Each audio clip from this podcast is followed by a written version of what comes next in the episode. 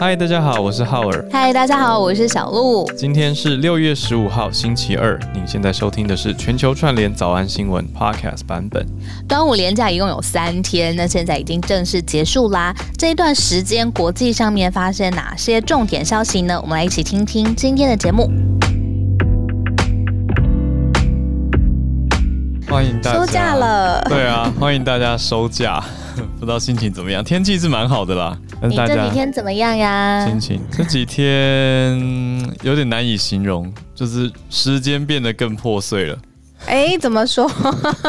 你好像蛮规律的感觉你，你对我我规律。你昨天早早睡早起录影，看起来还不错。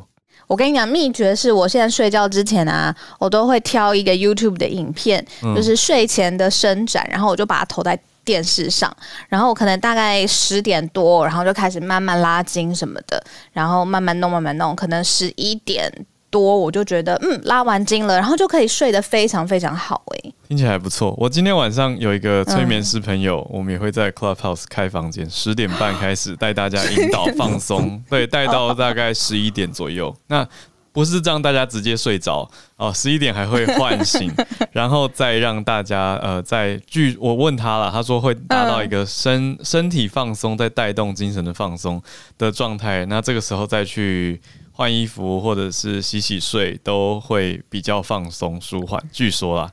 所以你是要带着大家一起睡觉吗？这个房间催眠啦，就会让大家进到 催比较哦 被催眠的状态，让自己身体放松下来。因为很多人现在身体紧绷，可是不知道。对，所以特别是收假回来的时候，我想说安排这个时间吧。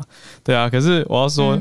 我我廉价算是有一小部分被你害，啊，怎么了？怎么了？没有，我是乐在其中的被害。就是你跟很多朋友其实都推荐我去玩那个唱歌的 app，那我我终究我，我终究经不起诱惑，在廉价期间点开，然后我就花了可能有半天在上面吧，或不止。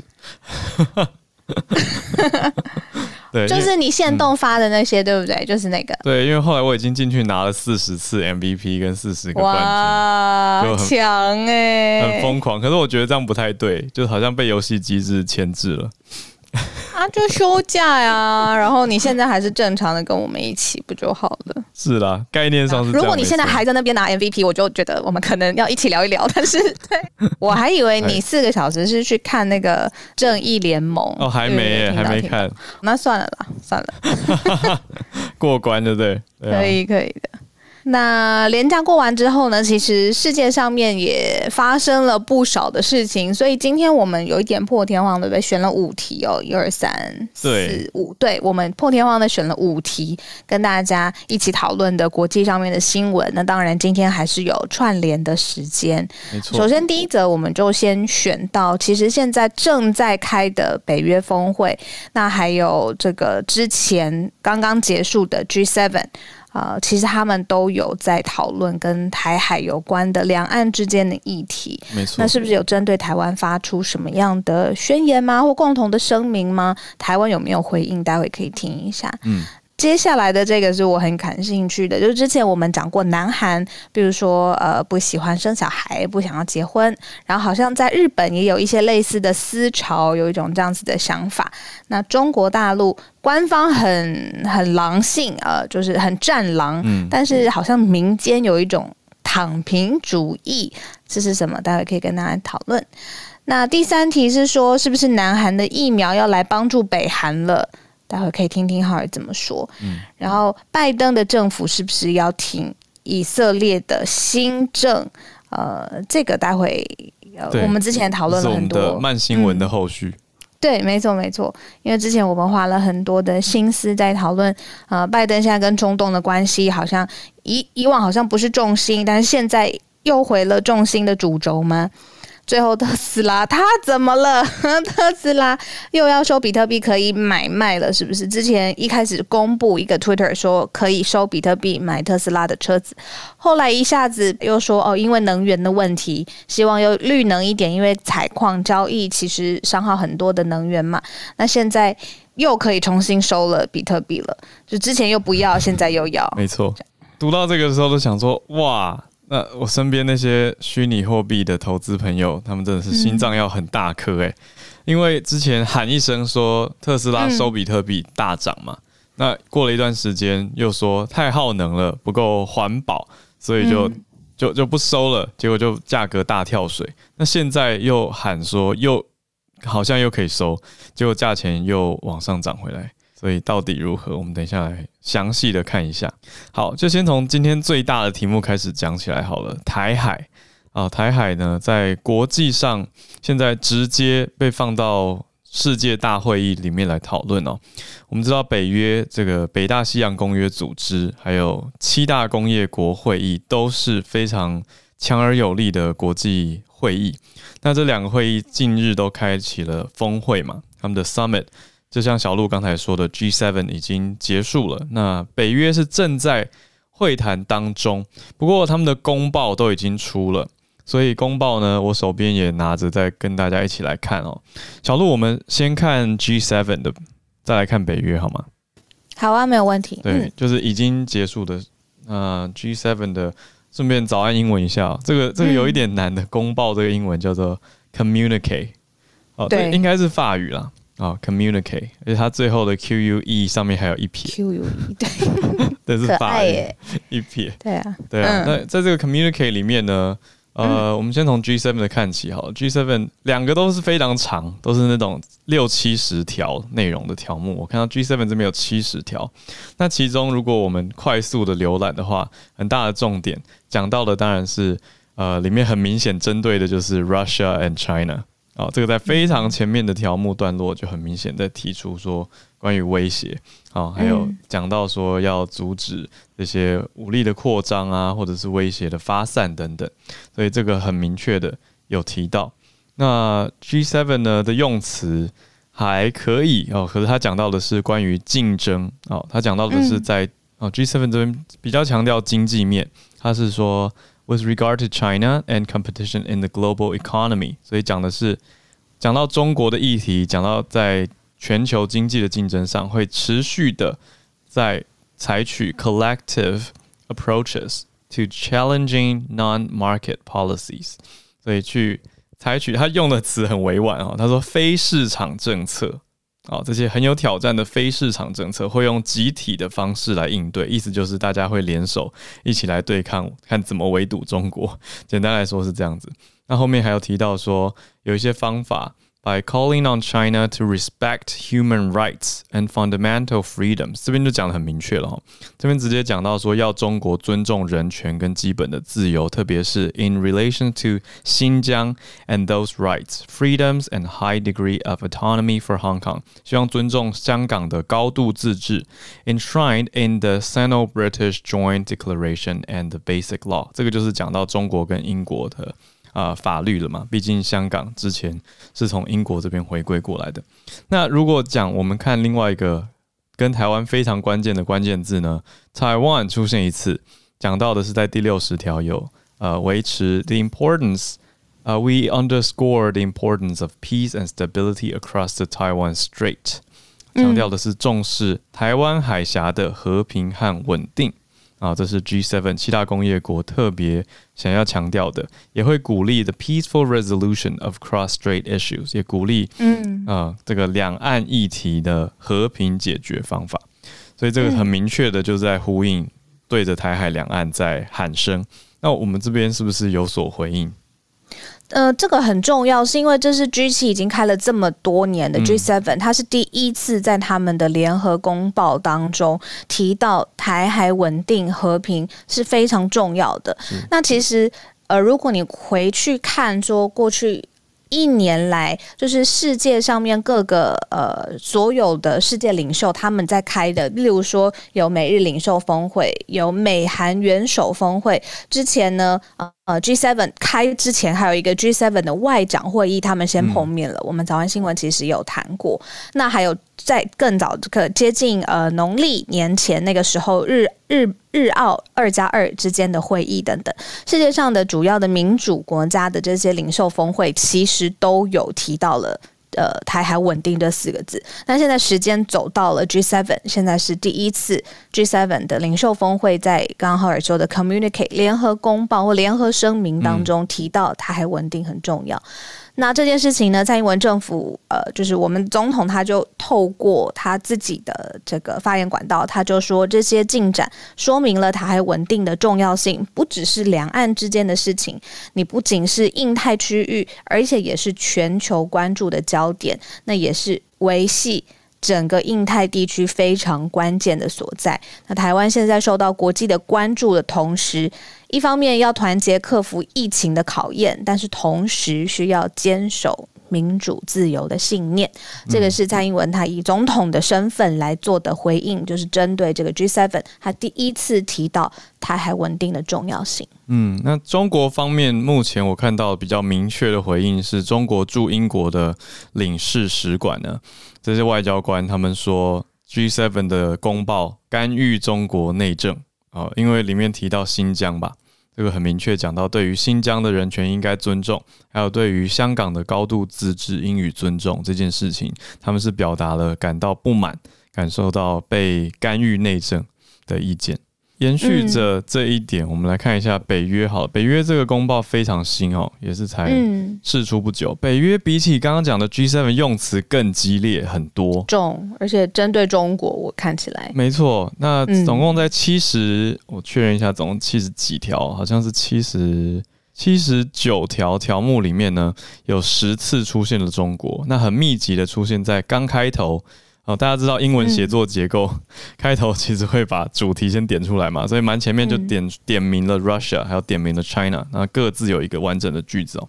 那提到说跨呃大西洋，大家要共同来联合抵御等等。那后面第五十五跟五十六，有兴趣的朋友可以直接去看哦，两两大段都是在讲中国。那他直接就指出了说军事的威胁，还说中国非常快速的在扩张核能啊，用的词是 nuclear arsenal，说他们的核能火药库，那非常努力的在扩张各种先进的军事设备等等，都包括了威胁。然后还提到说，it is also cooperating militarily with Russia，直接说中国跟俄国在军事方面合作，包括军事演习啊，在欧洲、大西洋地区等等。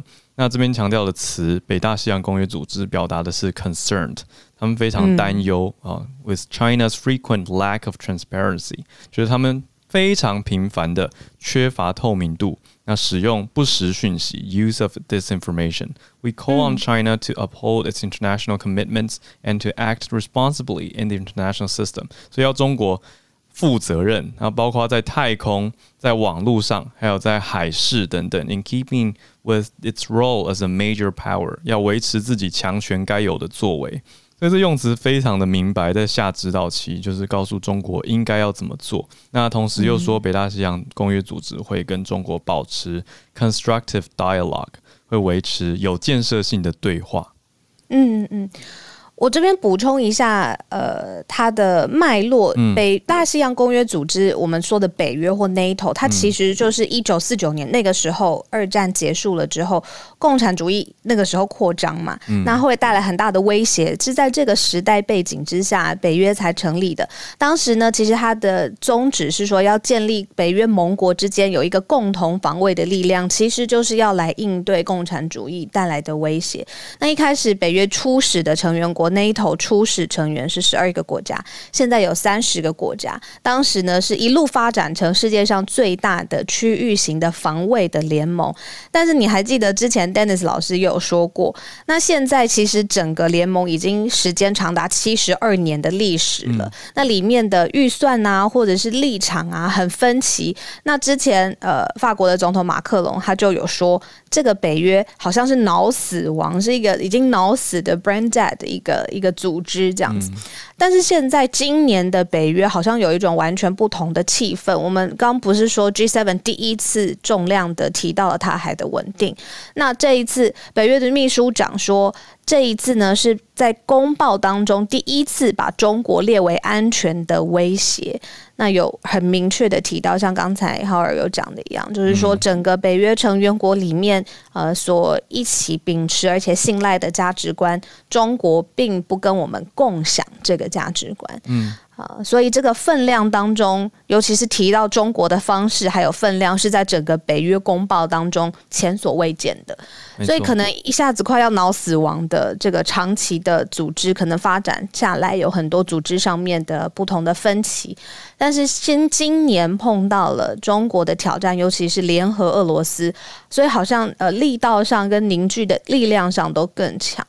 那我这边有看到 BBC 有做了一个分析，就是说你如果一连串的从 G 七或北约上面看起来，会说拜登现在在出一个连环拳，就是呢，他不断不断的把。盟友集合起来，而且不断不断的用盟友的方式对中国跟俄罗斯表达坚定的立场，出的是连环拳。不论是你要说抗中还是制中、制衡中国，现在在国际上面，尤其是美美国的盟友，都其实有一个具体的共识。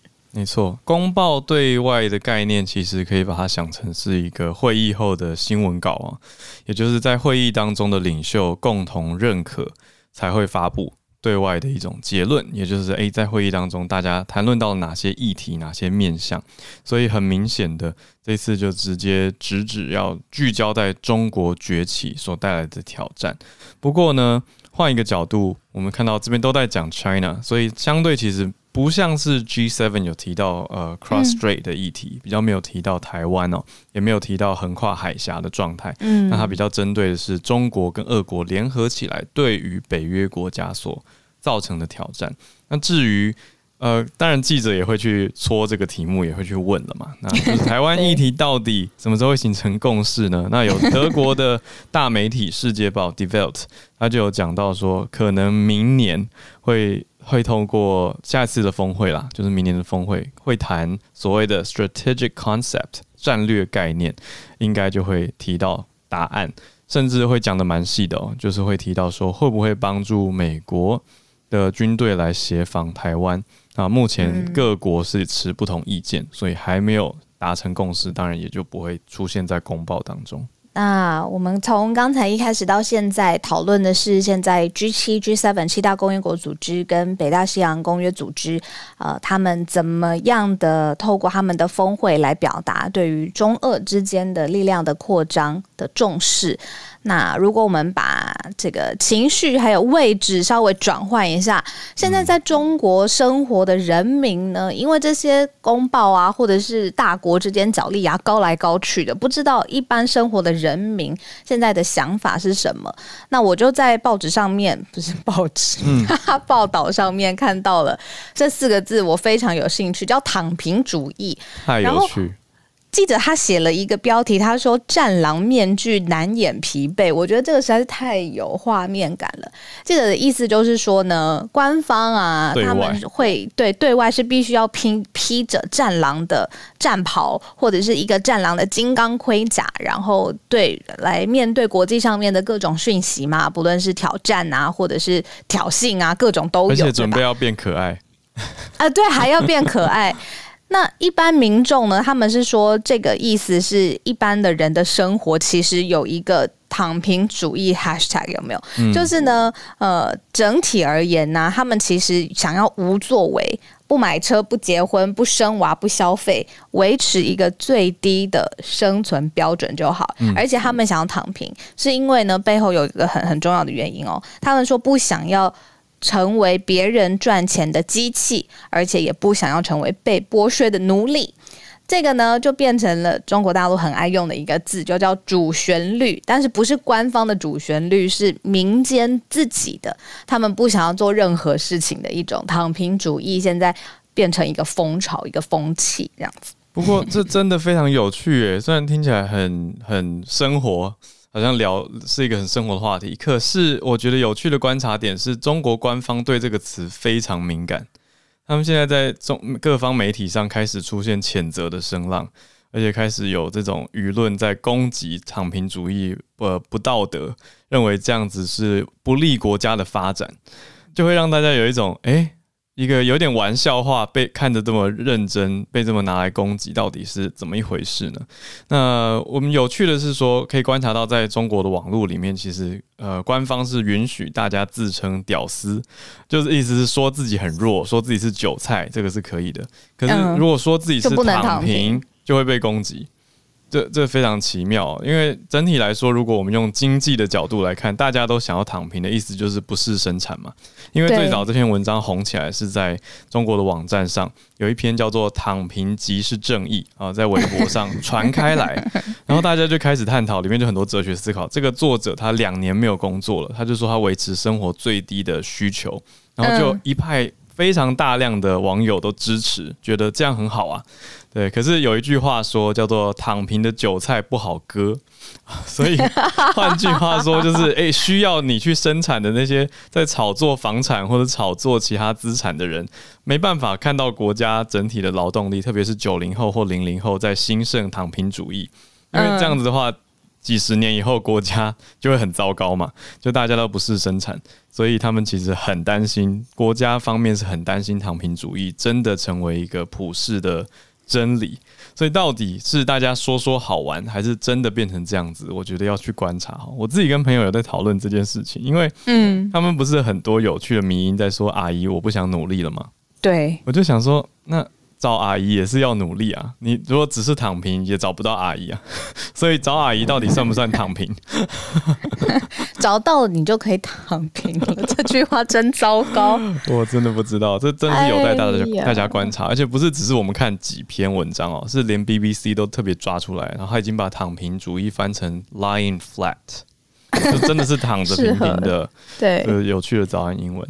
我是觉得中国这么大。大家是有自己的各种的可能跟各种安排生活的方式吧，而且网络上面的潮流一阵一阵的，有的时候会有一个新鲜的词汇，那可能另外一阵子又会有另外一个对立或者是完全相反意义的词汇红起来，这个就是社群上面的生态。那嗯，这个官方要用很强烈的方法去禁止。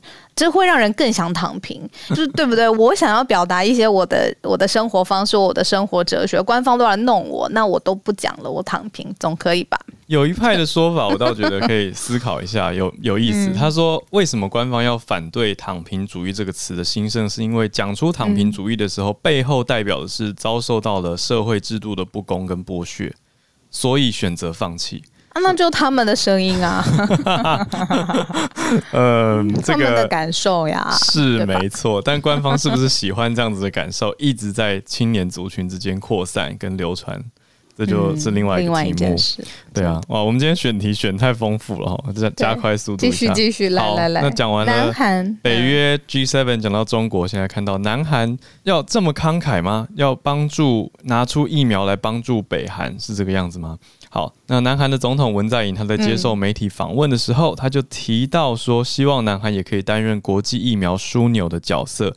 他强调一个很大的重点是，如果北韩同意的话。就会积极的推动对北韩的疫苗援助。那这是讲到文在寅，他人正在奥地利，他在拜访跟奥地利的总统范德贝伦，在会后的时候，记者会里面被问到的，人家会直接问说，你会不会用疫苗帮助北韩呢？那南韩就说到说，我们如果作为一个国际枢纽，理所当然也会帮助北韩。嗯、那北韩，我还没有看到北韩对于南韩总统这个说法的回应，或者是任何的声音。因为这消息还蛮新的，所以我们再来关注一下喽。那是不是我们就看去中东？嗯，之前呢，我们有讲过，呃，以色列的总理纳坦雅胡呢，其实他有创纪录的十二年的任期，各种方式就是让他担任了总理的时间长达了十二年，但这件事情真的终结了。那早安新闻其实像刚才浩宇说的，我们慢新闻，而且也一路追追到现在呢，是发现其实新任的总理是右派的领导人班奈特，他是正式的结束了纳坦雅胡。五十二年的任期，现在呢是在以色列国会的投票表决当中获得了批准，成立了一个新的联合的政府。那特别的事情是我们写在标题当中，美国总统拜登呢随即他就来道贺，而且他还说希望加强两国之间的关系。呃，他的声明，拜登是这样写的：说祝贺总理班奈特，还有副总理兼外交部长拉皮德，还有以色列新内阁的所有的成员，其实就是针对这个新的联合的政府发表恭贺之喜。没错。然后呢，他说期待和班奈特的合作，加强我们两国指的就是美国跟以色列之间密切而且悠久的关系。班奈特就是我们上次讲到那位造王者嘛，嗯，Kingmaker。对，那现在已经确认担任总理了。呃，有趣的是，白宫已经说拜登打了电话给班奈特，说他们两位在十三号呢已经通过电话了。那白宫的用词是说，拜登总统献上了诚挚的祝福，所以这完全可以显现出来。那就让人真的是会想到 Dennis 老师的分析，讲到说，哎，美国现在多方都要去维持友好，而且也蛮明白的对以色列表示支持哈。我们就来看看。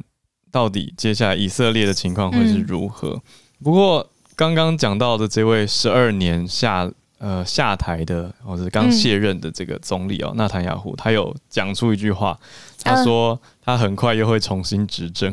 哈，他有发出这个誓言，这个倒是让我想到川普，嗯，是，就再再看下去了。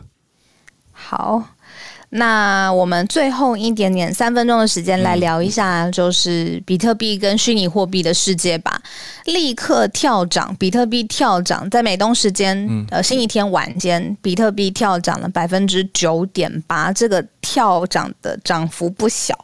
那原因呢，就是因为 Elon Musk 这个特斯拉的执行长又发了一个贴文，哎、嗯，一个贴文可以让这个市场动荡，这件事情应该算是近代历史一个很重要的一个标记耶。就是之前是川普他的贴文可能会造成股票上面各种恐慌或讯息解读不同，对。那现在在虚拟货币的世界，Elon Musk 他的新推文是说，哎，如果比特币的矿工啊，你们可以证实你们在使用的过程。当中是合理而且有合理比例的清洁能源，符合绿能的趋势。那未来特斯拉呢，将可以恢复使用比特币来购买车辆的交易模式。嗯，那这个贴文一贴出来哦，比特币又跳涨了。那的意思就是说，如果可以符合合理比例是百分之五十，你是用清洁能源，呃，clean energy 来做比特币的相关的采开采或者是交易的话，嗯，哇，Elon Musk 又接受 cryptocurrency 比特币了。对，这个 主要是挖矿啦，最耗电的是挖矿，最耗能是挖矿，所以它这个概念应该是这样。所以他的意思是说，要所有的挖矿机或者是这些矿场，所谓的矿场，他们能够证明自己使用的是洁净能源的话，哦，那特斯拉又会。重新接受比特币来接受交易，所以小鹿刚讲的这个贴文呢，当然是在马斯克的推特上，然后都是在 Twitter 上面公告。他另外也补充一件事情，是他自己把手中百分之十左右的比特币卖掉了。他想要证明的是，比特币在不动摇市场的情况下，还是可以轻松的兑现。但是。他光是这样子，不就是又动摇市场了吗？我就觉得这个人真的是狂狂的，很可爱耶。这个人啊、我我上次去看他演啊《Saturday Night Live》，就是呃周六周六狂热也是这样翻吗？就是美国非常知名的周末娱乐节目嘛。那在全球有非常高的观众数，他去里面客串啊、主持啊、表演啊，其实也还蛮生动的啦。那上次我们在早安新闻时候讲到，他在节目里面自曝他有雅斯伯格嘛，嗯，那那个时候刚好是母亲节前后，所以他也在里面祝他妈妈母亲节快乐。所以一转眼又过了一个多月，所以又爆出这个狂狂的举动。所以接下来到底如何呢？我真的是请各位，没错，各位虚币的投资者就抓紧你的 fasten your seat belt。系好安全带，真的是哦，火箭要一直乱飞了，不不能说乱飞啊，升空哦，可能要升空了，可能又要图降了等等，所以大家好好保持警觉，注意这件事情。好的，时间来到八点三十分，我们跟大家有很多的新闻整理跟盘点哦，那也想听听隔了一个年假之后，大家过得还好吗？在做什么？对啊，在世界各地的大家关注着什么样的消息？有什么想法呢？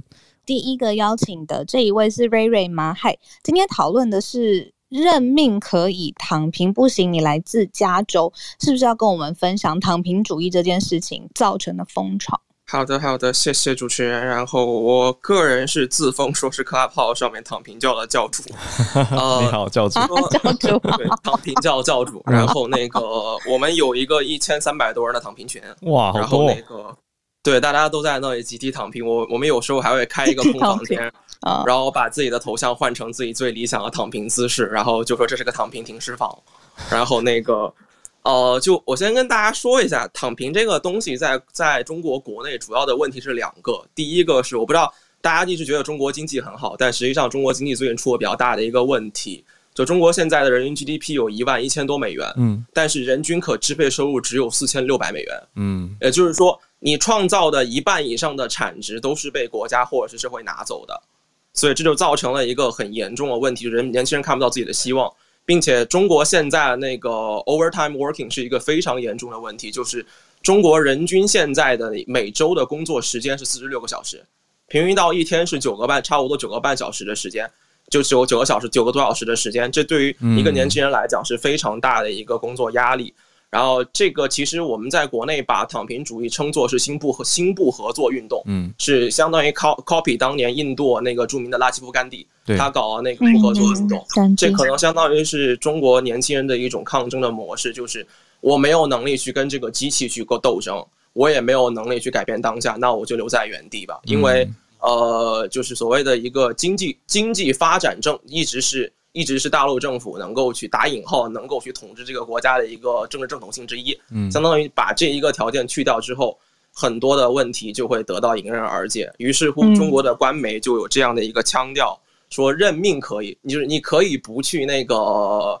去谋求更高的职位，嗯，不去通过你的努力去获得更多的那个经济条件，嗯、但是躺平是不可以的。我看到湖南卫视这样写，哦、对，这个是官方的回应，对官方的吧？官方的一个回应，并且在国内的那个，就中国有一个软件叫豆瓣，这、嗯、相当于是一个很大的一个线上聚合型的网站，对，聚合型的网站，然后有很多各种各样的群组，然后躺平这个关键词已经被屏蔽了，就你现在已经是很难找到。啊很难找到一个跟躺平相关的群组允许你去了，就有大量人就转移到 Telegram 上面，包括我们群组里面都有大量的朋友是从 Telegram 是从豆瓣跑到 Telegram 上面的。然后微博上现在尽可能去对“躺平”这个词做一个那个就是冷冷却处理，让它不能成为一个热词。哎、嗯，那我好奇哦，这个躺平主义虽然口号上面我听起来很。嗯，逗趣很俏皮，但是实际上面是真的需要做些什么吗？这个问一下教主，可能最懂。就是要躺平，不是吗？其实就是 就两点，第一件事情是拒绝加班。哦，拒绝加班，拒绝加班，就不要太不要太拼命，对，不要太认真。就是就同样一个工作，比如说你给付我两万块钱，但你这个月要加大概加十天的班，就就是要牺牲，要牺牲我所有休息时间。你付我更多的钱。不要。拒绝加班，然后第二个前面你们已经讲到不买房子，就我宁可租房子。嗯，然后第三点不结婚、嗯、不相亲，然后甚至有极端一点的个例，过年不回家，哇，过年自己带自己一个自己一个人在城市里。长辈不是很着急吗？对，他是为了避免你回到家里之后被人灵魂三问嘛。哦，我被问 赚多少钱？灵魂三问，我快笑疯。灵魂的三问，咚咚咚，赚多少钱？然后哪什么时候结婚？第三个是什么？什么时候买房吗？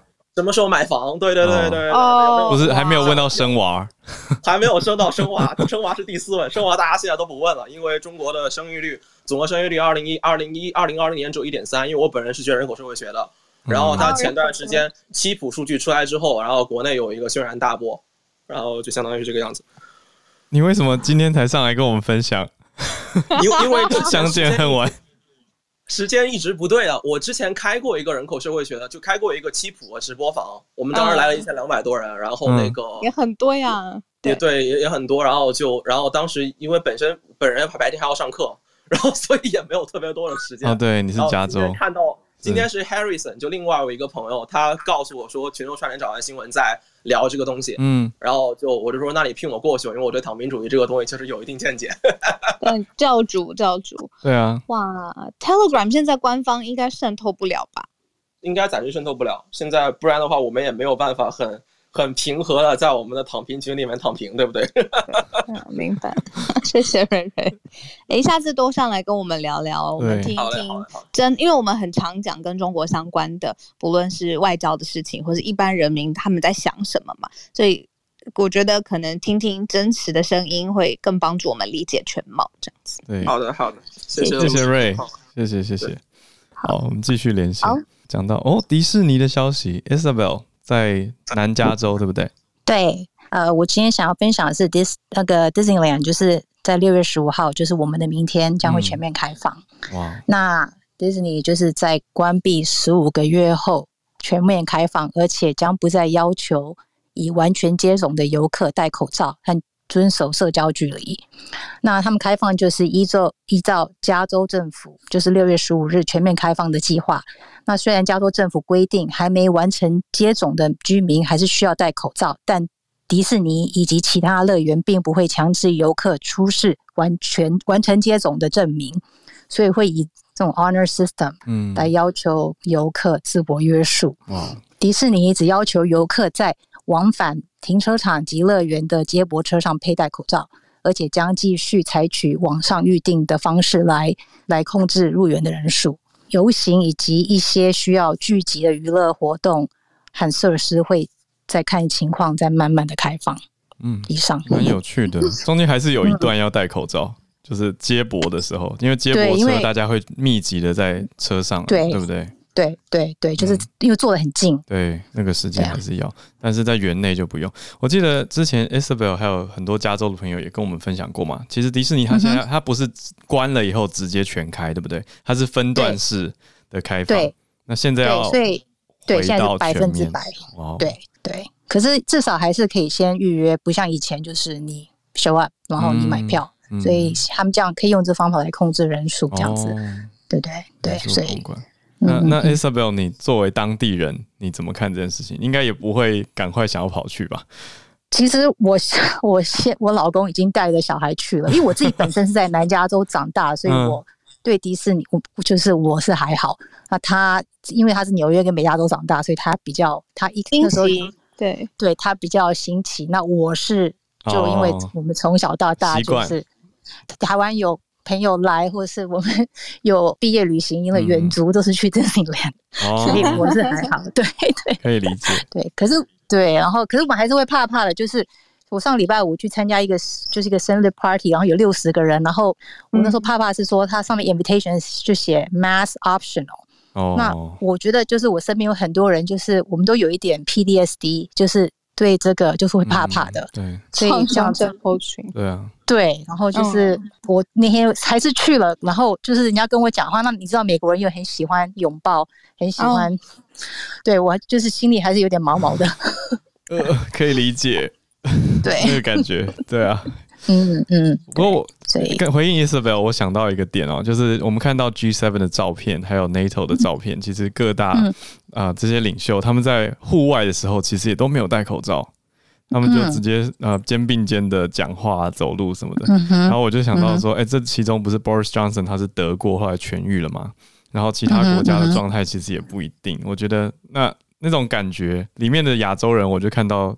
日本的首相嘛，菅义伟，我觉得他心情可能跟你会有点类似吧，嗯、就是 那种感觉，对，对啊，对对，他们就是就是拥抱，然后又要就是两颊这样亲亲这样子，我就觉得还是会怕，还是慢慢要慢慢要恢复正常。嗯、可是这印度变种又是觉得过渡时期，希望一切都好啦，就大家都越来越有这个免疫力，那能够真的是达到，因为透过疫苗的帮助，让大家可以。达到近乎全体免疫的心态，对对对。对啊！台湾也加油，谢谢，真的很需要，谢谢 Isabel。那我们连线回来到亚洲这边，日本的东京，翠翠。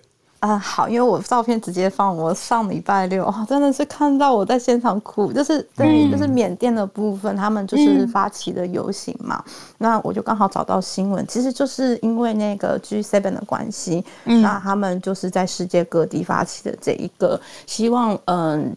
就是 G7 的这个各国的首脑可以正视，就是缅甸发生的军事政变，包括就是包嗯，现在已经目前大概有八十呃八百六十位，就是缅甸人民已经就是因为这个政变而死亡之类的，对。那所以他们就是不管是在英国，或者说像我这边的话是在涩谷，涩谷这边大概有大概超过一千名。呃，一千名的缅甸都是年轻人，对，他们就是举着牌，一边用着缅甸话，然后一边用着那个日文，就是抗议，就是说希望嗯，大家可以正视这件事情，然后他们觉得政府做的是暴行，对。然后呢，就是有一位那个留学生，他们也他有接受访问说，就是他觉得他们身为年轻世代的我们是没有办法容忍现在在缅甸发生的军事政变，所以他们希望呢，国际社会不要只是开开会议，应该要能对我们缅对嗯对缅甸有更多具体的作为。对啊，在现场的时候看到真的是，对，就是会很想哭，因为你知道他们发生了什么事情，对啊，所以就是还蛮开心说，说哎，这一次就是 NHK 还有就是一些媒体都有做报道，嗯、那也希望 G7 真的可以看到他们。嗯，好，我的分享就这样，谢谢，谢谢翠翠，对啊，很关心国际上面发生的事情，然后也真的是。早安新闻没有 follow 到，其实我没有，我不知道这件事情，但是补充给我们，这也是我很感动的事情。对啊，翠翠第一时间就在我们社团贴照片了，所以那个时候就有看到。嗯、而且翠翠提到了一个我觉得有点微妙的点是，当地路人好像以为是在讲香港，还是以为在讲其他地方，对，对不对？他们还不知道是缅甸，对，不，因为这其实日本不太关心，就是。国际新闻呐、啊，然后我旁边就是听到说啊，那个不就是那个什么香港的那个抗议吗？我说那个，因为香港也是用中文，是用汉字嘛。我想，嗯，那个文再怎么看都不是汉字，你们怎么会想到那边去？嗯、对啊，我就觉得有点好笑。谢谢补充。对，我是看到，因为翠翠贴的照片，最一开始在游行队伍最前面，他就有写 Myanmar 啊。我想说，所以大家也是没有看到那个字，是不是？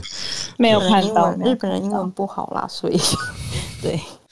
哎，都好，这只能是对，就那就大家把这个概念慢慢扩散出去，我们就是全球串联，要提升大家对国际的关注跟意识了。嗯，那谢谢翠翠。教主的朋友，拉教主教友，对对对，教友。Harrison，我们躺平让资深会员。好好，小的好。哎，大家早上。对，因为瑞我知道他很久了，他在很多一些中美社会问题上都很有自己的见解看法。然后今天刚刚大家讲躺平主义，然后我就拉他进来，我觉得他见解蛮好的。对，然后今天我主要跟大家介绍，就是呃，上周跟大家报告过，就是加州在这周会全面解封嘛。然后他今天就是出台了一些新的规定，就是政府要求，就是加州人可以完呃可以完全就是在室外的地方可以完全摘掉口罩，但是像就像我我头像中就是大家可以看到有五类特殊的地方，嗯，就还是需要戴口罩。一就是这个公共交通，包括飞机、渡轮、呃火车、地呃地铁、捷运这样的。然后第二就是学校，呃，跟托育中心。然后第三就是所谓的这个呃保呃医疗保健跟这个护理设施，嗯，就是包括一些 nursing home 这样的，对。然后第四是呃监狱。然后第五就是呃一些 homeless shelter，就是所谓的就是流浪汉的一些收容所。然后这次的话，加州啊、呃，其实可以说是开美国风气之先，因为很多一些美国右派保守派他就不喜欢让政府来去检查大家就是是否可以。啊、呃，有权利来去让问问问别人有没有呃打疫苗这个问题，嗯、然后加州这次可以让让企业自己来去呃，就是来去决定是否可以呃是否就检查大家的疫苗状态，嗯、然后就是是他们是有这个权利的，而且而且不打疫苗的人他们有权让就是不打疫苗的人要戴口罩，这样，嗯、谢谢，谢谢 Harrison，持续加关注加州这个。全世界第五大经济体，哦，大家一起来关注加州的状况，真的啊，对啊，然后我们有很多朋友都从加州来跟我们串联，来跟我们连线，对对，对，一起来关心。就着这个疫苗的这个议题，刚好也邀请孔医师。昨天我有在孔医师晚晚上的房间，孔医师每天晚上都陪大家聊天嘛，嗯、但昨天晚上我有听到一个。嗯，好像是 Pauline 吧，Pauline 他有提的一个问题，嗯、就是说他很想要听孔医师说，哎，以台湾现在的状况来讲，我们现在疫苗有限嘛，那到底是应该普打，让大家平均的每个大家都有第一季打的这个机会，还是你排列组合是让？真的是重症区或重灾区，然后两剂赶快打完。那我那个时候我就心里就一个想法，就是这个问题真的是好立体，就是整个疫苗的问题，不仅是分配，还有里面剂量，你到底应该怎么放在？你在台湾已经相对来说比较小了嘛，那你应该怎么样最有效的去根治，或最有效率的？呃，去阻止疫情的扩散。今天也邀请孔医师，是不是针对这几天？而且昨天孔医师也在有话好说的节目跟李冰莹老师同房嘛？同房 不是同台，一起来同台，糟糕，糟糕，糟糕，对不起，孔医师。所以，对，所以是不是跟我们总结一下这两三天大家通常在讨论什么东西？我觉得就是疫苗有限的时候，到底该怎么打？这个真的，我其实最近从莫德纳来的那天开始，嗯、我大概就常常写一下我的意见了哈。我觉得有部分的确有被采纳了哈，比方说我们前一阵子有调整，呃，那个七十五岁以上老人家，还有在安养照护机构，不管是照护者或是那里面住的老人家，嗯，的施打顺序嘛。那现在他们都提到第五、第六类，嗯，那现在是一到六类开打，那其实等于就是这些人也要开始，前面六类都是一起可以一起打的嘛，吼，嗯，那前三类其实已经打到七成以上了，所以这一次的今天开打这个日本来的一百二十四万例，其实就主要就是要打第五、第六类这些老人家，吼，嗯，那我我自己其实是觉得可以的话，应该。如同英国去年，这个其实李明老师昨天也有赞成哈，就是尽量大家都先打到第一季，有一定的保护。那还有余裕的话，某些人可能需要让他打到第二季。我觉得，因为老人家人数实在太多了哦，真的要这样做的话，可能要考虑重灾区的老人家哦，双北的。嗯，那可是比双北更该考虑的其实是医护人员了哈，医护人员。的话，应该优先考虑他们的第二季要完整接种。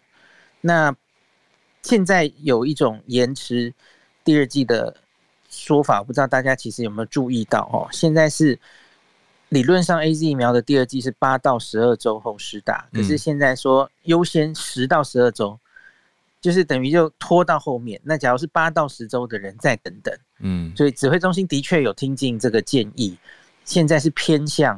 啊、嗯，大家先打到第一季，哦，延后第二季到十到十二周，是，所以的确有这样做。那另外我，我我想昨天在记者会还有有一些新闻有在传的，今天稍早最新的更新，我想跟大家先讲一下哈，嗯，就是有一个新闻标题叫做，大家知道英国现在其实新确诊的吼，有九成都是印度变种株哦，对。对，有有开始，然后甚至延缓了他们的开放的计划，大概延缓两周吧。印度变种株就是 Delta，对不对？呀，现在叫 Delta 了。嗯，嗨，然后他们就说染印度变种株死亡的人吼，三成是打过两剂 AZ 疫苗。嗯嗯，然后这个引起大家的担忧。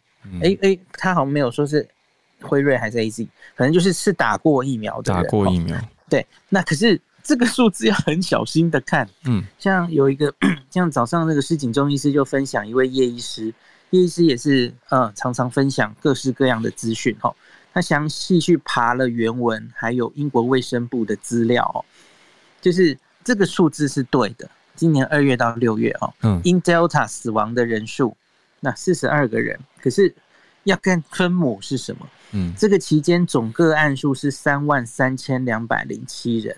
嗯，所以因这个病例死亡率只有零点一 percent 左右，嗯，那所以意思是打疫苗还是有保护力的。这个这个有一点像 之前，其实我跟那个吴医师都有跟大家分享的，就是打了疫苗还是感染的人，嗯，到底有多少？有啊，其实一直都有嘛。对，就是那时候分析已经打了一亿人的时候，美国 FDA 说有接近一万人有 breakthrough infection，嗯，突破感染。对对，所以然后他还是会感染，他还是会重症跟死亡都有，重症也不是百分之百，所以我觉得现在很多台湾的朋友哈，一心觉得想我想打到我的疫苗，打完好像疫情就对我来说就结束了，不是，打完在群体免疫还没上来之前，你其实还是要小心哈，公卫措施还是不可免哈，然后你不是不能感染，也不是完全不会重症，只是你的。那个几率当然比一般没打的人低很多，要大家要有这个概念哦，嗯、不要打疫苗然后就到到处公共场所趴趴走这样子，不行这样子。啊、有都有在跟大家呼吁说，打疫苗不是金钟罩铁布衫，只是防御力有增加，还是要小心。所以就英国那边做出来的数字，其实应该是说打两剂，它对 Delta 它还是有一定的保护力。嗯，没有非常差哦。辉瑞的话，保护力还是可以到九成哦。那所以他现在反而比较强调的是，因为他们前面。赌的时候是赌大家先打第一剂嘛，可是因为现在时间已经不一样了哦，现在是 Delta 好像蠢蠢欲动，所以他们现在是赶快呼吁大家要打完你的第二剂。嗯，像是 Boris Johnson 上礼拜就去打了他的第二剂，然后呼吁大家嘛，哦，嗯，所以是时间不一样了吼。那我们现在边境这样管了吼，我觉得 Delta 暂时还没有进来吼，要就是趁这个时候哈，希望他。尽量延缓它，我觉得也许它总有一天也会进来。可是我们现在还是面对英国变种病毒为主的时候，就赶快把疫苗覆盖率打起来。嗯，这样子。那意思这两天大家还讨论的就是说，哇，双北好像疫情比较好一点了嘛，大家都想降级降级。那那个心态到底我们怎么样期待会比较合乎现实一点？啊，他们大家有在这样讲哦，太早了吧？有些人有在这样讲，对，的确有。在看指挥中心的留言就知道，嗯，那我自己是觉得我我不是非常在乎到底什么时候可以降回二级，或是台双北以外的其他县市是不是可以先降级？这个昨天我们没有讨论哦，我觉得都可能。那可是我觉得大家要有一个心态，就是就看世界各国这一年发生的状态，你降了之后，病毒就会又来。假如你没有把它根除的话，嗯。即使是双北以外的县市都一样哦，所以开开关关的状态，我觉得大家要有心理准备。嗯，就是我之前一直跟大家讲，这个是长期抗战的心态应该要有，直到我们现在有一些证据说，也许疫苗也许打到三成左右，三成上下就多少有遏制疫情的效果，没有一定要说到以前的六七十群体免疫了吼。可是那也要三成呢，我们离三成还蛮远嘛吼。嗯，对，所以我觉得。就算那个好，我们看到六月二十八了吼，某些县市先降级了吼，嗯，那因为大家其实也闷久了，太受不了了，或是经济受受不了嘛吼，对，要恢复一些商业的营业，好，可是我们在别的国家看到的是，反正你开放之后，然后疫情又会卷土重来，又会蠢蠢欲动，又上来，然后到某个程度，哇，不行了，所以又要锁回去，开关，大家要有，对，大家要有这样心理准备哈，这这绝对不是什么。忍到二十八号就好了，嗯，就这真的下半场是一个长期抗战，我不知道要多长期了哦。希望我们疫苗可以赶快打起来就是了。嗯嗯嗯，疫苗还是最后的解决。对啊，谢谢谢谢医师。哇，医师每天呃也有写部落格，我现在最近有新的文章嘛，然后也有上呃不同节目的直播，也都在粉丝页，然后每天也还是陪我们一起在早安新闻，然后晚上医师也会自己开房，跟呃很多医疗界的呃同仁，然后一起讨论这样。呃，刚刚讲的叶医师刚好是我的朋友，嗯、所以我知道他这一阵子也花了很多时间。其实，在疫情刚刚开始最早最早之前，他就有先出来做一个影片，教大家。怎么？比如公共场所，嗯、对对对，呃，捷运卡就是你怎么逼，然后怎么洗手啊？你要不要担心日常生活当中的物品会不会传染什么的？嗯，所以对啊，很谢谢整个。这个是卫教哎、欸，真的是沟通知识。我可以追问一题重要的卫教吗？问孔医师，因为我没有找到相关的答案。那我我在跟家里的长辈沟通，希望家里面阿嬷去打疫苗的时候遇到两个挑战。第一个是阿嬷有点担心副作用或者所谓不良反应。那这个。因为很多数据呈现长者其实这个问题相对小，所以这个我还蛮好说服的。可是第二题我很难说服，所以这个有请孔医师给我一些建议啊，或者也许在听的大家也遇到类似的状况，就是有一派的长辈他们其实不太相信西医，他们是中医派的。那中医派的就会认为说不要呃这样的长辈自己讲的啦，不是中医师讲的。那长辈就会说啊，不要去打疫苗，是不是比较好？那这样疫苗这种会不会影响到？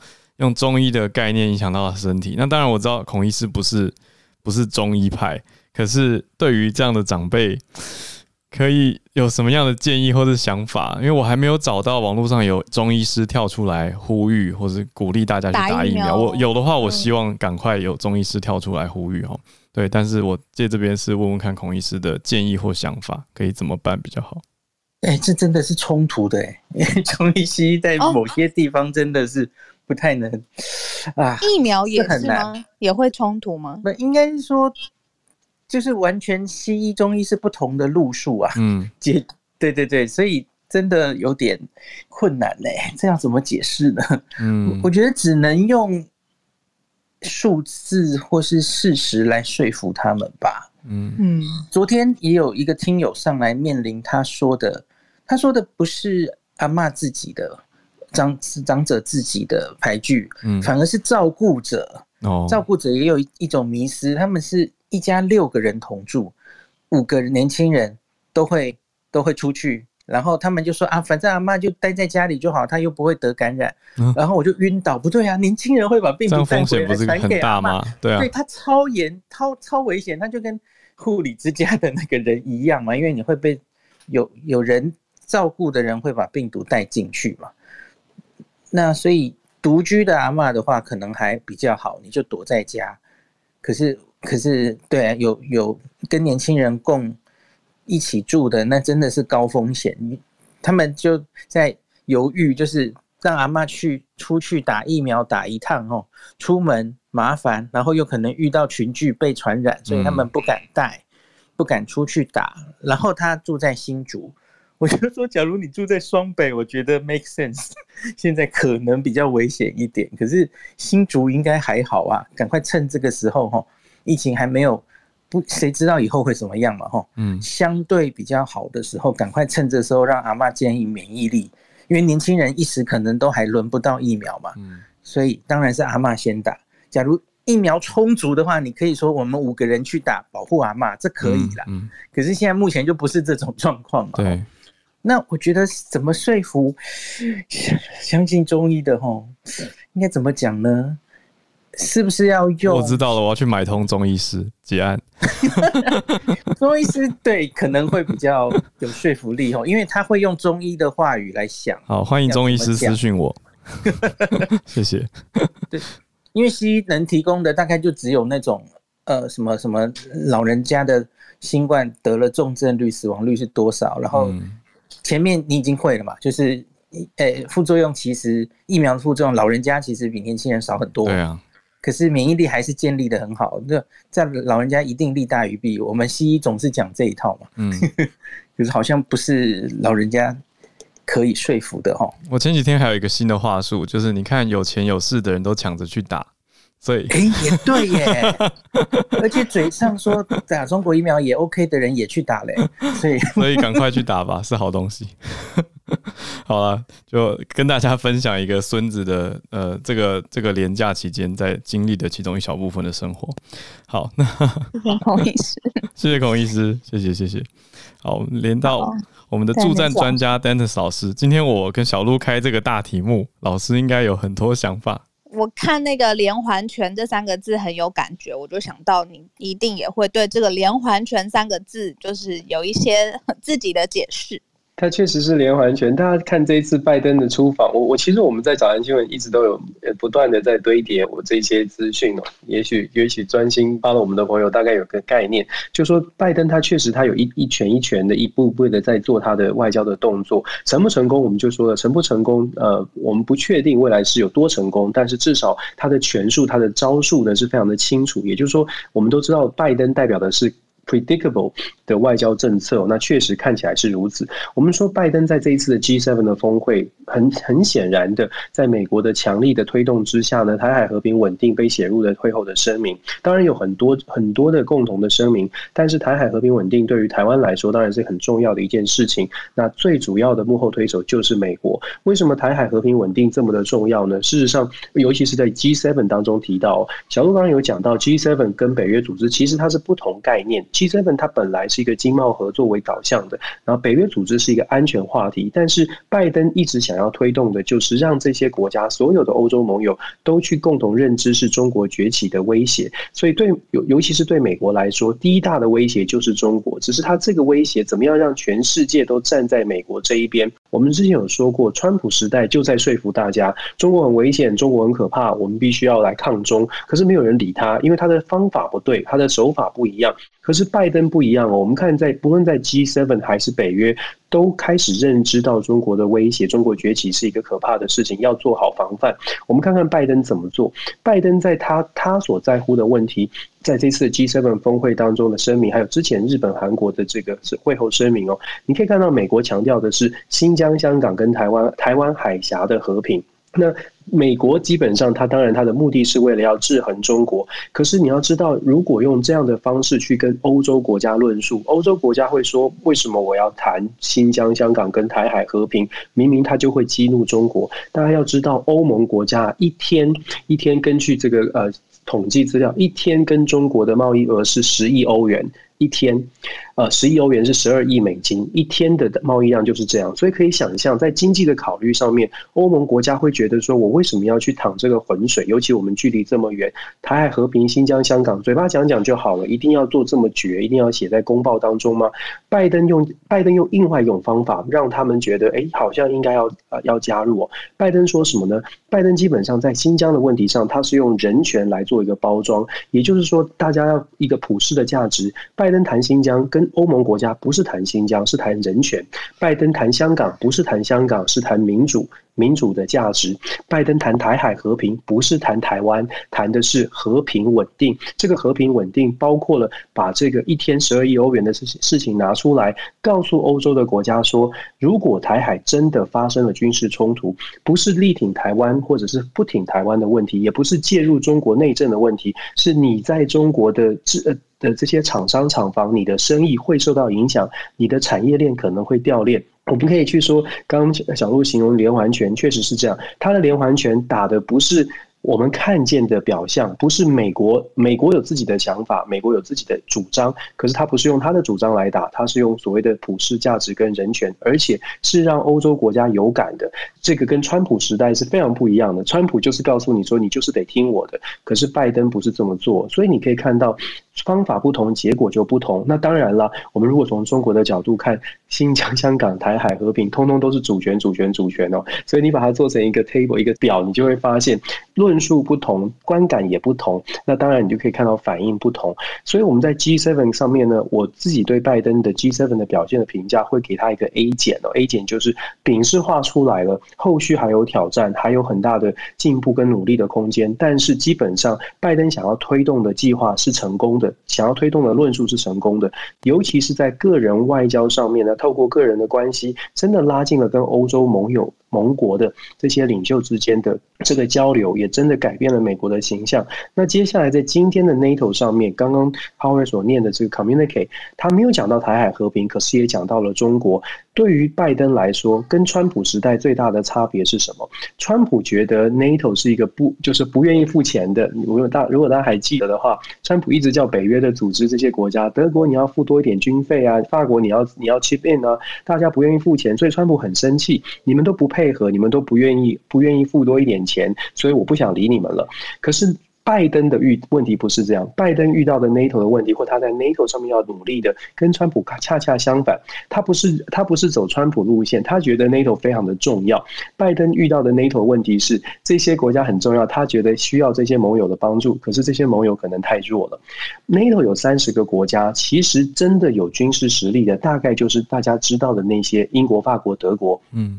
大概有真的军事实力，可以对美国有产生帮助。其他的国家呢，大概嘴巴上是说哦，中国很很很威胁很大，我们要一起来合作。可是实际上能够做的事情，像波兰啦、像拉脱维亚这些国家，它真正能带美 能给美国的援助，除了口头上的加入签字之外，可能最多就是派出九条好汉在一班哦，最多就是派九个人参参战。所以基本上能够给的实际的帮助有限。当然，拜登也很清楚，所以拜登对于 NATO NATO。呢，他他的这个论述又会有点不一样。你可以看到，拜登在 NATO 里面，他强调的是，美国不是要称霸，美国不是要主导你 NATO，让你觉得说，哎，我要带领大家一起来反抗中国，反而是美国告诉 NATO，现在的中国崛起的威胁呢，会对大家都有影响。你们可以去思考，未来是不是要考虑中，要把中国的威胁纳入你们的呃考量当中？那之后我们要什么样做实这个实际的防范的动作？后面可以再考虑，这也是为什么在 community 里面，我们看到的是这一次的 NATO 虽然在三十个国家当中，很多国家还是有提出不同意见，觉得不要跟中国有正面的冲突，但是有一个共识是，中国的威胁确实是逐渐的呃升高哦。所以 NATO 现在在 communicate 里面也讲得很清楚，就是基本上要去面对现在崛起的威胁。那明之后下一次的会议呢，会做更多的讨论。所以整整体来说，到目前为止，拜登的出访现在走到了 NATO，走完了之后会到 EU，就是欧盟的部分。看起来继续推动所谓的制约中国是拜登的主要的主打的外外交政策。那拜登看起来也确实很善用他的经验，一步一步的呢让大家归队，让大家愿意听他讲话。这个跟川普就有真的是天差地别的地远的差别哦。人家不愿意听他讲话，就没有什么合作的空间。但是你愿意听拜登讲话，事实上就增加了这个机会。那这个也连带的。呃，分享的是像今天刚刚小鹿我们选的题目选到以色列，你可以看到用用以色列我们来形容一下。你看拜登一直在强调各外，拜登很老派，他的外交政策是觉得我我的领袖之间人与人之间的关系一旦打好了，接下来很多都很好谈。你看他对这个新上任的 Bennett 这个以色列的新的总理哦，三个小时之内。投票投完三个小时之内，白宫就发声明稿，拜登就说恭喜了。他什么时候上任之后，什么时候打给纳坦雅胡呢？三个礼拜之后。所以你可以看到，拜登非常聪明哦。很多的专家学者真的差很多，因为他知道这个年轻人可以控制，不能说可以控制这个年轻人呢，他需要帮助。老拜登老前辈可以来帮助你哦。我们看这个欧这这 G 七峰会里面，他拍拍那个马克宏的背哦，然后跟大家坐在一起，那很可爱。的画面，我所谓可爱是说，你就可以看到一个老先生，他已经看尽了这个外交战的这些风风雨雨，他觉得你们这些孩子知道，来都听我的，我知道怎么做。让人家有那种幸福感。虽然我们这样解释很温柔、很很温柔，但是可以这个故事性是有的。那对以以色列呢？这个以色列的新总理，他其实会面到面临到很多的问题。我们之前有分析过，他现在这个联合内阁有八个政党，八个政党左右都有。所以他虽然自己本身是右派的，是强硬的，但是他其实需要很多的帮助。这个时候的美国总统拜登总统哦，第一个马上支持他。再来呢，拜登总统。因为他在他在这个政策上面的娴熟，对于中东事务的娴熟，对于 Bennett 的支持，事实上可以延伸变成未来，也许不能主导，但是多多少少会有左右以色列在整个中东地区的政策，可以给予一些给予一些意见，至少。拜登政府可能是这样思考的，因为如果可以给予意见，就有机会改变过去以色列和美国之间十二年哦，纳坦雅胡跟美国的交往都是纳坦雅胡非常强势，因为纳坦雅胡觉得没有人比他更了解中东，没有人比他更了解以色列。但是现在的 Bennett 就不会不会是这样的态度，现在的 Bennett 非常有可能会觉得，哦，拜登可能比我还了解，而且再加上他内部有太多不同的意见，在他的在他的联合政府里面，所以拜登的特。策略呢，就像我说的，他所走的是我个人关系搞好了，基本上下一步对于这个以色列或者对于这些欧洲国家，当然刚包包括我们刚刚说的以色列，就比较有多的这个影响力。所以我我我们一路走到现在，当然我还是要说，一定有很多朋友说，Dennis 老师一定是。拜粉哦，一定是全力，就是觉得拜登好棒棒哦。我不不，我我还是要强调，不是我觉得拜登好棒棒，而是拜登的所有的外交政策都是 predictable。我还是要讲，美国回来了，不是说美国的权力回来了，而是美国的外交政策变成了可预测性的那个美国回来了。好跟坏还是一样哦，美国有好的，也有邪恶的一面，那个没有变。但是美国回到原原来就是大家可以预测，他在某一件事情上面，他会有天使的一面，他在。某一个部分上面，恶魔的那一面还是存在，这个没有变。但是回到了大家可以预期的，就像是缅甸，他能做的就只有这样，过去也是这样，以后可能可能还是这样。没有因为拜登而改变说，哦，他就会更加的介入缅甸，恐怕不会。但是至少我们可以预期，大概的美国会是这样。那对，因为可以预期，其实外交、国际政治是这样。如果可以预期，你就可以预先做好准备。那我觉得，川普时代跟拜登时代最大的差别就在于可预期性。那台湾呢，现在知道了拜登大概是这样的操作，我们是不是有赶快的去思考？一样，我们要思考我们应该怎么做。这个是我们可以呃做一些想法、一些学习的。嗯，老师，我最后很快追问一小题，很快的请老师回答一下。老师刚有评说，拜登这一次在 G7 是 A minus，那老师心目中的 A 加加，或者是美国在 G7 应该的 A 加加，最好的 scenario 应该是什么呢？应该是说我们很难给到 A 加加，那当然 A 加加的情况就会变成更多的实实际的行动哦，不仅仅是宣，不仅仅是宣言，可能后续有一些实际的行动，譬如说拜登所讲的，像是 Build Better for the World，这是他的所谓的一带一路的 alternative，拜登所主张的，我们跟 G7 的国家呢，可以创造一个给发展中国家另外一个选择，所谓的 Build Better 的 for the World，那这是可以一带一路的另一个选择，可是他这个。概念提出来，大家都拍手，好，很不错，很不错。但是没有实际的行动，而且很显然的，各国并没有在这个议题上面买单。我们看到的 communicate 看起来，在机器的 communicate 看起来呢，是很多人愿意往这个大饼迈进，但是其实呃，很多的细节，很显然的，接下来可能会，我我更直白的说。呃，很可能是不可能，呃，应该是很可能不会落实哦。所以我说这个部分是理想已经出来了，但是有一些理想呢是很空的，所以我说是 A minus。如果说今天这个呃这个 communicate 是完全都可以落实的，那当然是完美的。不过我我也必须要说，也很说，就是外交上面你很难说每一次呃会议当中一个声明就真的是全然的落实啊。我比较严格，我觉得 A minus 是是合理的这个分数。我期待拜登或者是期待。世界的领袖都有进步的空间，这么说吧。谢谢老师。好，那今天谢谢大家，呃，不论是串联的大家，或是两位助战的老师，孔医师跟 Dennis 老师，谢谢大家今天在端午节连假休假之后呢，继续回来全球串联早安新闻。那我看到刚刚有看到很多的朋友在同时之间就加入了我们的社团，谢谢大家。呃，我们的社团上面有更多补充的讯息啊，或是讨论啊，或是大家可能在呃一个小时的当中来不及讲到的新闻，我们都在社团上面来讨论，在脸书上面搜寻全球串联早安新闻就可以啦。我们明天早上八点准时再跟大家继续一起全球串联哦。谢谢你今天的收听。想知道更多关于全球串联的消息，欢迎加入我们的脸书社团 Facebook 全球串联早安新闻。当然，也可以透过各种管道留言给我们，例如说 Instagram、Facebook 等等。喜欢节目的话呢，帮我们分享、订阅、小额赞助、刷五星。对，真的差不多是时候再赞助了，大家好。那我们 明天空中见，大家拜拜，拜。